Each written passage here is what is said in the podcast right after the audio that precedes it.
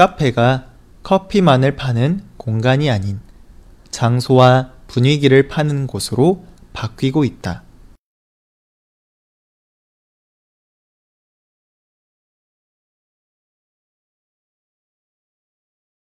카페가 커피만을 파는 공간이 아닌 장소와 분위기를 파는 곳으로 바뀌고 있다.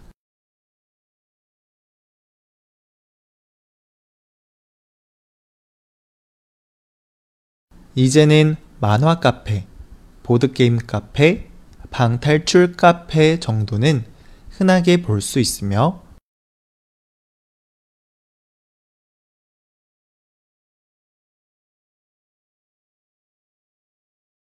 이제는 만화 카페, 보드게임 카페, 방탈출 카페 정도는 흔하게 볼 수 있으며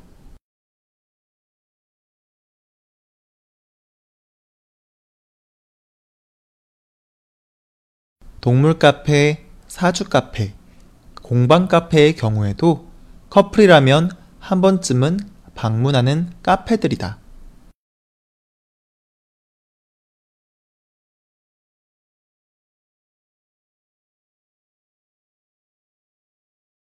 동물 카페, 사주 카페, 공방 카페의 경우에도 커플이라면 한 번쯤은 방문하는 카페들이다.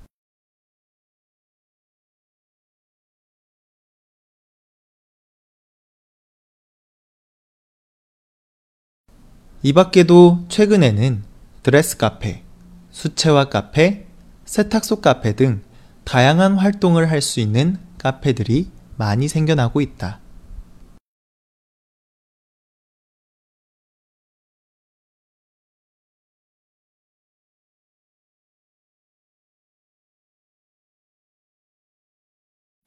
이 밖에도 최근에는 드레스 카페, 수채화 카페, 세탁소 카페 등 다양한 활동을 할 수 있는 카페들이 많이 생겨나고 있다.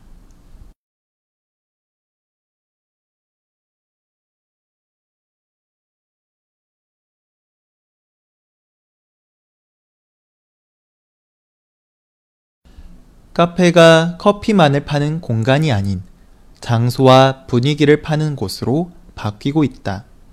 이제는 만화 카페, 보드게임 카페, 방탈출 카페 정도는 흔하게 볼 수 있으며 동물 카페, 사주 카페, 공방 카페의 경우에도 커플이라면 한 번쯤은 방문하는 카페들이다. 이 밖에도 최근에는 드레스 카페, 수채화 카페, 세탁소 카페 등 다양한 활동을 할 수 있는 카페들이 많이 생겨나고 있다.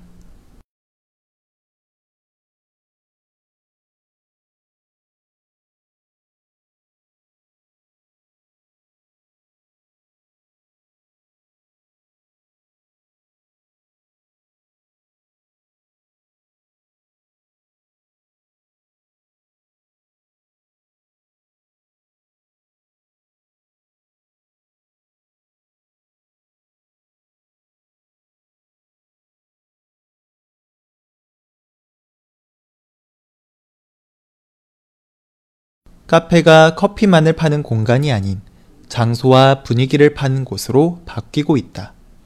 이제는 만화 카페, 보드게임 카페, 방탈출 카페 정도는 흔하게 볼 수 있으며 동물 카페, 사주 카페, 공방 카페의 경우에도 커플이라면 한 번쯤은 방문하는 카페들이다. 이 밖에도 최근에는 드레스 카페, 수채화 카페, 세탁소 카페 등 다양한 활동을 할 수 있는 카페들이 많이 생겨나고 있다.